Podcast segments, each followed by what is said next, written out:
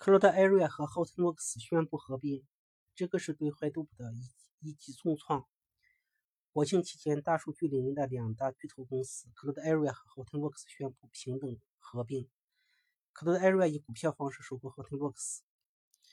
Cloud Area 的股东最终获得合并公司百分之六十的股份。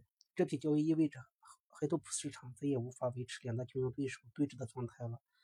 在 Hadoop 的世界中，规模最大、知名度最高的公司就是 Cloud Area。Cloud Area 努力为开源 Hadoop 提供支持，同时将数据处理框架延伸到一个全面的企业数据中心的范畴。Hortonworks 也是企业级全球数据管理平台，同时也是服务和解决方案的领先供应商，为一百强企业中的一半多提供任何类型数据的可操作信息。此次最大的两家数据服务商 Cloud Area 和 Hortonworks 宣布合并，表示要创建世界领先的数据平台。本次交易的要点：创建创建世界领先的数据平台，增加规模和资源，提供业界第一个企业级数据云，提高公共云的易用性和灵活性，制定清晰的行业标准。加速市场发展，推动物联网、流媒体、数据仓库、混混合云、机器学习、人工智能等领域的创新。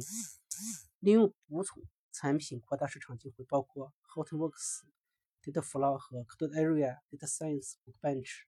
加强与公共云供应商和系统集成商的伙伴关系，预计预计将产生重大的经济利益，并改善利润率。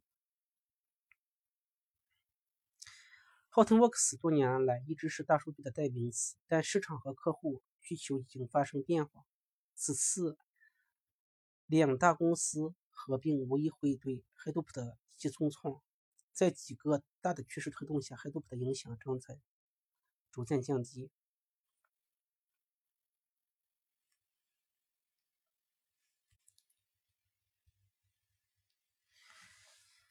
第一，公有云浪潮。正在上升。第一个大趋势是企业向公有云的转变，各种规模的公司都在增加对 AWS、Azure 和谷歌 Cloud 服务的采用，而牺牲了内部部署基础架构和软件。根据 IDC 和 Ant 的报告，企业服务器收入连续下降。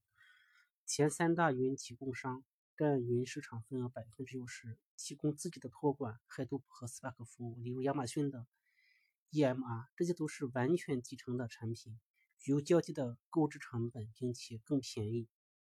如果企业正在转型云计算，那么选择这类将 Hadoop 产品视为其中的一部分的云平台，既省时又省力。这几乎是一个很自然的决策，并且具有讽刺意味的是，Cloud Area 并没有加入云时代。这个在 Hadoop 上优势明显的公司并未发觉这一先机。第二个趋势是。存储成本降低，云存储的经济性正在碾压 Hadoop 的存储成本。在2005年的时推出时，Hadoop 分布式文件系统 HDFS 是革命性的一大改进。它将服务器与普通硬盘驱动器结合，并将它们转变为能够由 Java 应用程序兼容并行 I/O 的分布式存储系统。当时我们没有类似的东西可以选择，它就是一个关键组件。允许并行处理不适合单个机器运行的大规模数据集，但那是十三年前的事了。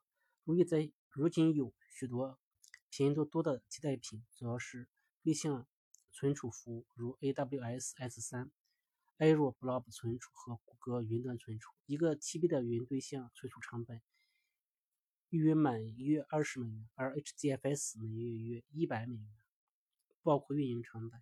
例如，谷歌的 HDFS 服务仅仅是将 HDFS 操作转换为对象存储操作，但价格却便宜了五倍。第三个趋势是更快、更好、更便宜的云数据库。Hadoop 的问题并不止于此，因为它不仅受到云供应商 Hadoop Spark 服务和对象存储服务的直接竞争。第三大趋势是无服务器，它的出现完全消除了运行 Hadoop。或 Spark 的需要，Spark 的另一个常见用例是为了用户处理 AdHoc 的分布式私库查询。谷歌率先在2011年嗯推出名为 BigQuery 的革命性服务，它完全不同的方式解决了同样的问题。它允许对存储在其对象存储服务中的任何数据量进行机器查询，无需将其加载到 HDFS 等特殊的存储中。用户只需为计算时间付费，如果需要100个 core，只需3.5秒即可进行查询。这就是所支付的全部费用。企业无需配置服务器、安装操作系统、安装软件、配置所有的内容以及将集群扩展到一千个节点。以及像 Hadoop Spark 一样提供和关注集群，谷歌的谷歌做了所有这些繁琐的工作，因此这个名字叫无服务器。有些银行运行着两千个节点的 Hadoop Spark 集群，由数十名 IT 人员操作和维护，无法与 Big SQL 的灵活性、速度和规模相匹敌，还必须支付所有的硬件、软件、人员费用才能运行和维护 Hadoop。BigQuery 就是一个例子，其他云数据库服务。同样具有大规模、高度灵活、全球分布等特点。初创公司 Snowflake、谷歌、Bigtable、AWS、Azure 和 Microsoft Cosmos 等，他们所提供的服务比安装 Hadoop Spark 更容易使用。用户可以在五分钟内启动并运行，整个过程只需要数十美元，不需要五十万美元的采购订单和数周的安装、配置和培训。第四大趋势是容器、Kubernetes 和机器学习。Hadoop Spark 不仅不仅仅是一个存储环境，也是一个计算环境。同样，在2005年，Hadoop 的另一个革命性产品诞生，那就是 MapReduce。MapReduce 方法为 Java 应用程序的并行计算提供了框架，但是 Cloud Area 和 Hortonworks 的基础设施以 Java 为中心，以 Scala 为中心的 Spark，与今天的数据科学家在 Python 和 R 中进行机器学习是不一致的。企业需要不断迭代和改进其学习模型，并将其学习生产数据。这就意味着 Python 和 R 模型是本地部署所必须的。